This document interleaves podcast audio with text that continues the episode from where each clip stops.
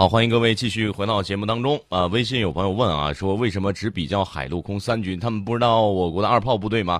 为啥不探讨一下呢？因为这个呃二炮部队呢，我们在上周已经讨论了很多次了啊，在这儿呢我们就不再讨论了。呃，如果没有听到这个节目的，可以到蜻蜓 FM 重新去找一下上周的节目，大家去认真听一下。该讲的我们都讲了。有些朋友经常会问我们啊，那谁谁谁都说什么了？你们怎么不说？我一看你就知道你没有认真听节目。对，前几期的节目都讲过。对我们通常我们节目会比别人早这个一周到两周的时间把这个问题都给大家讲到，所以说呢，大家还是要听一下。我们其实他说比了海陆空三军，我们还没有比海军对吧？没有比海军嘛？啊，一直一直有人有一种说法说，印度洋上这个印度海军有这个地利的优势，因为它离得近，人家有港口。其实呢，这个今日印度网站还提到了这个。跟这次对峙关系比较远的海上力量对比，然后他说，印度拥有三艘航母，其实现役的就一艘啊，这个其他的两艘你的这个不算数的，你都没有到家，或者说还在这个船长来回在那儿呃下水了进屋了，又下水了又进屋了，这种大光板你不能算它是航母，对吧？对。还有一艘在这个俄罗斯那儿还在那儿给你修锅炉又爆炸又修又啊没没敢说又爆炸啊，说不定还有这种可能性。实际上呢，只有一艘。然后他说：“咱们只有一艘。”他说：“中国海军在纸面上强于强于印度。”你让他怎么说呢？他说：“中国有六十八艘潜艇，印度是十五艘；中国有五十一艘护卫舰，印度是十四艘；中国有三十五艘驱逐舰，印度为十一艘；中国有三十一艘水雷战舰艇，这什么东西？我不知道啊。”嗯。然后呢，他说：“印度有六艘。”他说：“以海上优势不可能真正帮助中国在战争中获胜。”而且中国海军无法在远离后勤基地的情况下与印度印印度作战。然后他说，中国的潜艇和驱逐舰容易在印度洋上受困于印度海军。你哪来的自信呢？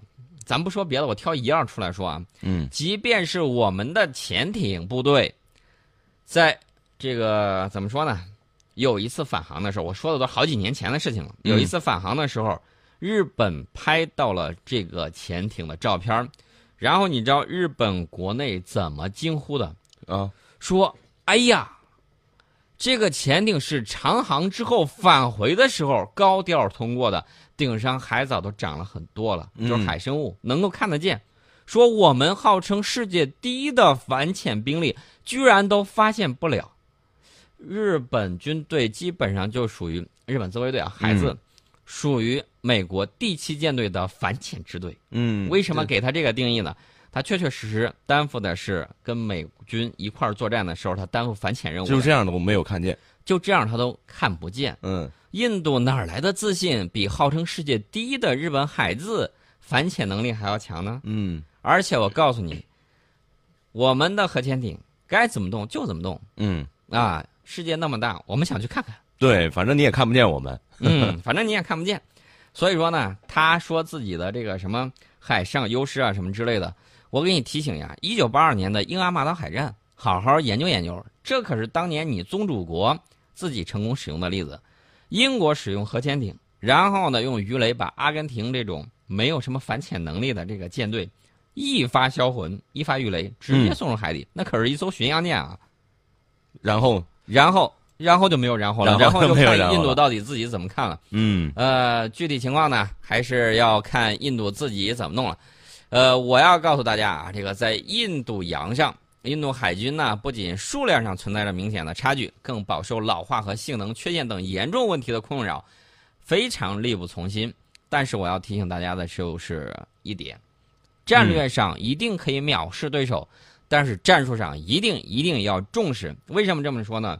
我们不能骄不能骄傲轻敌啊！这一点要提醒大家，千万不能骄傲轻敌。但是，我也希望印度不要犯一九六二年的错误。有朋友在这儿发微信告诉我，问我们呢，说为什么还不打？啊，这个赶紧打呗！嗯，把他们全都抓回来。我想告诉你的是，我们从我们一九六二年那场仗打得漂亮不漂亮？很多人应该说非常漂亮，对吧？我们准备了几年呢？三年。三年的时间，我们反复劝，仁至义尽的劝。当然了，现代社会可能比那个节奏要快一些，快一些。但是你也要有相应的这种时间。嗯，准备的时间越长，打的越痛。嗯嗯，就是这么一个概念。所以说呢，你真要急的话，我的建议是你是不是这个趁着这个八一节啊刚刚过去，对吧？慰问慰问我们的子弟兵，嗯，这是你能做的事儿。我不要求你去上前线，是，嗯嗯，也不要在这键盘上打那么多字儿，说 哎怎么就不敢打？为什么不打？还不打？怂啊！啊，我给大家提醒一下啊，大家要一定要关注《解放军报》，关注新华社，关注人民日报。解放军报法人微博这个艾特军报记者在八月四号晚上刊发了一篇文章，这篇文章叫《军政评工作室》，啊，嗯，力有千钧的钧，正当其时的正，呃，这个平倭将军的平啊，嗯就这么几个字儿。他的这个文章题为“留给印度的时间还有多少”。文章说，无论现在的印度是不是当年那个印度，解放军依然是那支战无不胜的解放军。望印度不要犯一九六二年的错误。呃，这一点呢，我要提醒大家，大家可以看一下这个救灾的时候，解放军是如何表现的。无论是九八抗洪还是汶川抢险，我们看到解放军依然是不畏生死，依然是冲在最前面。嗯，那么这种组织力其实就是一种战斗力。对，呃，我们解放军在不断的改革，我们现在跟五年前已经不一样了。别说一九六二年了，那中间这个力量这种这都五十多年了啊五六五十多年，就更远了。嗯你可以找一随便找一篇文章去看一看，你看一看。我说陆地装备啊，咱举一个例子，陆地装备，解放军光一个连的这个火力集成能够有多么大的这种水平，你可以去看一看。咱不说别的，再举其中一样东西，嗯单兵云豹火箭弹，这个东西是怎么说呢？遇鬼杀鬼。这是什么东西？这个是什么东西呢？大家都都知道云爆弹吧？嗯美军、俄罗斯都使用的一种武器。嗯这种武器装备呢很厉害，怎么那个厉害法呢？我咱先说大的啊，先说大的这种威压弹、云爆弹啊。嗯先说这种大的云爆弹，这种大的云爆弹呢，它有一个特点就是对付攻势效果特别好。它怎么玩呢？它里头有很多助燃的嗯，这种粉末，一旦打上去之后，一抛洒、一抛射，它就燃烧。燃烧，剧烈燃烧导致什么呢？导致坑道之内或者是这种密闭空室、嗯呃工室里头这些人缺氧，迅速把氧气耗尽，嗯缺氧窒息而亡。美军当年在阿富汗打击恐怖分子的时候，打击塔利班的时候，就用了这种东西，但是他那个个儿要大得多，得嗯飞机去投掷。咱们单兵就可以玩，咱们单单兵，单兵就可以拿九十三毫米的单兵云爆弹。其他国家有没有这种单兵的技术？俄罗斯就有，嗯俄罗斯就有这个东西。但是像我们这样，基本上一个班呃差点光想人手一具这种东西，嗯还是很恐怖的。对，这种东西打起来那是哗哗的。我只是举了一样武器装备，咱不多讲，打打的你绝望。因为很多朋友他他的这种对军事平时他不关心啊，国家有事儿的时候他开始关心了。我觉得这是好事儿，但是咱们能不能这个怎么说呢？具体的你要表达什么观点？我们有论点，对吧？对我们有论据，然后我们还要有严密的这种论证，你得有逻辑分析关系在里头。如果你就张嘴就来说打呀打呀，你拿什么打？我们有什么武器？敌人有什么武器？我们在哪个位置？他在哪个位置？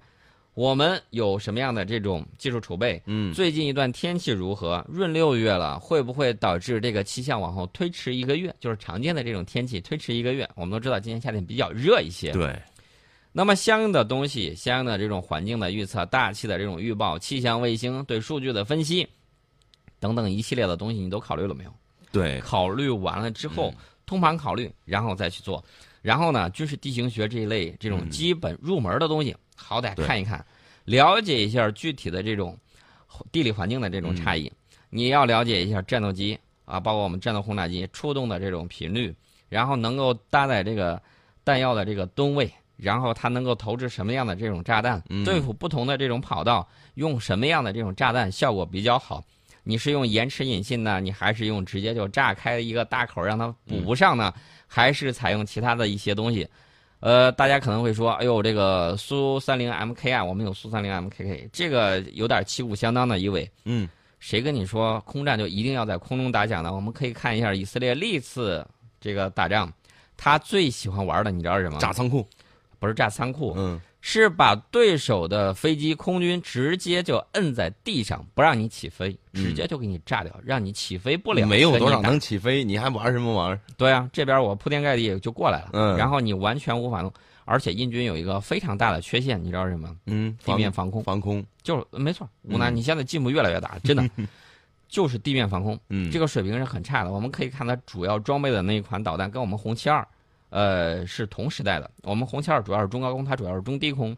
这种其他的这种防空系统，相对而言、还是要差很多的。对，而且这种东西根本对，就东风快递对它不压根儿就不敏感，对我拦拦不住。Who care？对，除了这些东西，你知道还有什么呢？这两天我们还展示了火箭炮部队的这个打击。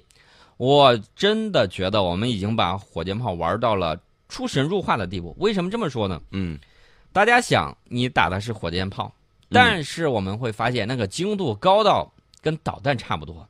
我甚至觉得在短程的时候，这个精度也可能也就是三两米吧，嗯，三两米的三两米这种掩盖率误差，嗯应该是非常小。我们看到打了一发火箭炮，飞出去多少公里，我具体我不说啊。打过去之后，就在那个一个靶子上，大概汽车那么大小一个靶子，嗯，打到这个靶心儿，红旗插到那个正中间，稍微偏偏一点点的这个位置。你要知道，他打过去的可是火箭弹呢。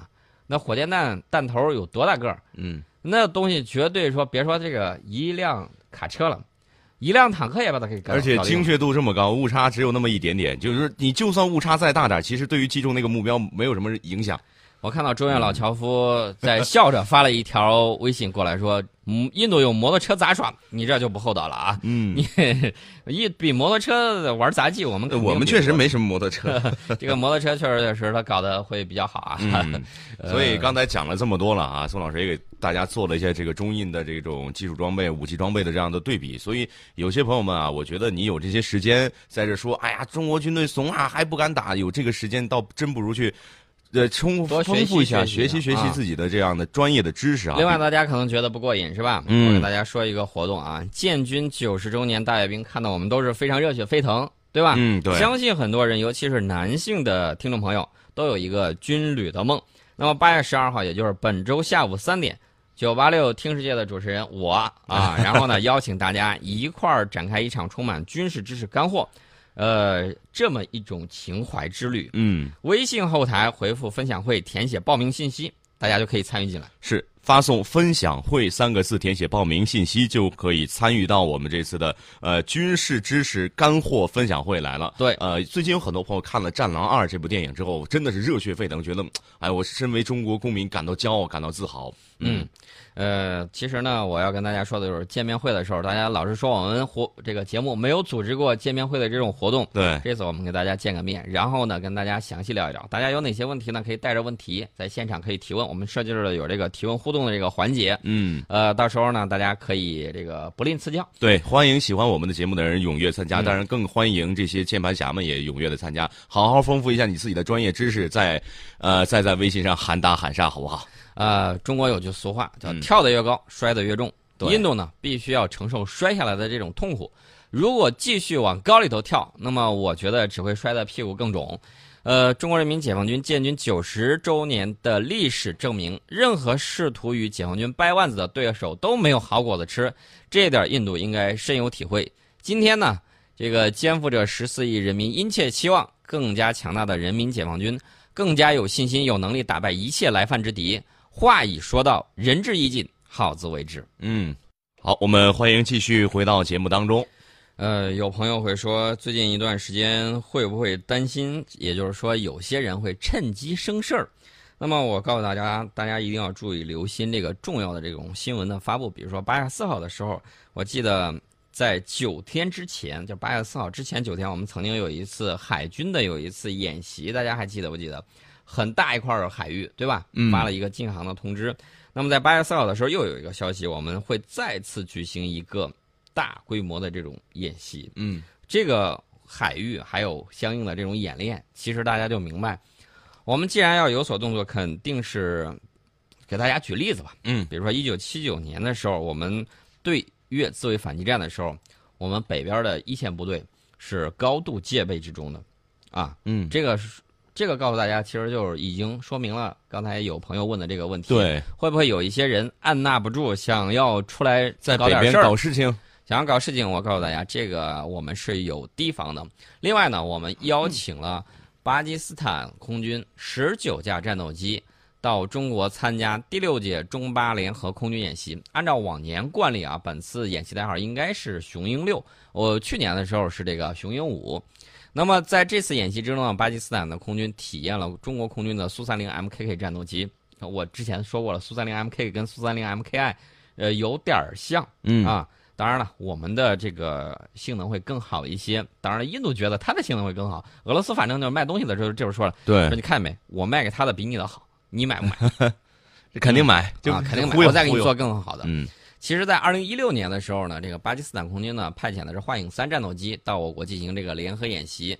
其实，幻影三这款战斗机呢，性能相对来说是处于劣势状态的，但是在模拟空战里头，居然没有被全歼，这个表现呢，还是给我们留下了非常深刻的这种印象。巴基斯坦飞行员呢，我个人感觉，因为有近距离的接触。那么在珠海航展上，你看到这个巴基斯坦飞枭龙战斗机的这些飞行员，他们是怎么样？他们的那个飞行状态跟其他的都不一样，而且飞的是战术飞行动作。嗯，所以说呢，这个巴基斯坦空军还是很有战斗力的。但是我要提醒大家，印度空军也有战斗力，对不能小视对手啊视。战略上可以藐视，战术上一定要重视。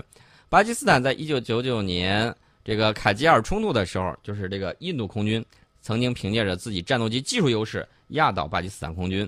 那么，所以说呢，我们为什么一定要重视的原因？另外，巴基斯坦需要更新它的这个枭龙战斗机，呃，一方面是大量装备，另外一方面替换掉这个幻影战斗机，还要对最新的进行升级。隐身版的也有，呃，需要买的时候你赶紧说。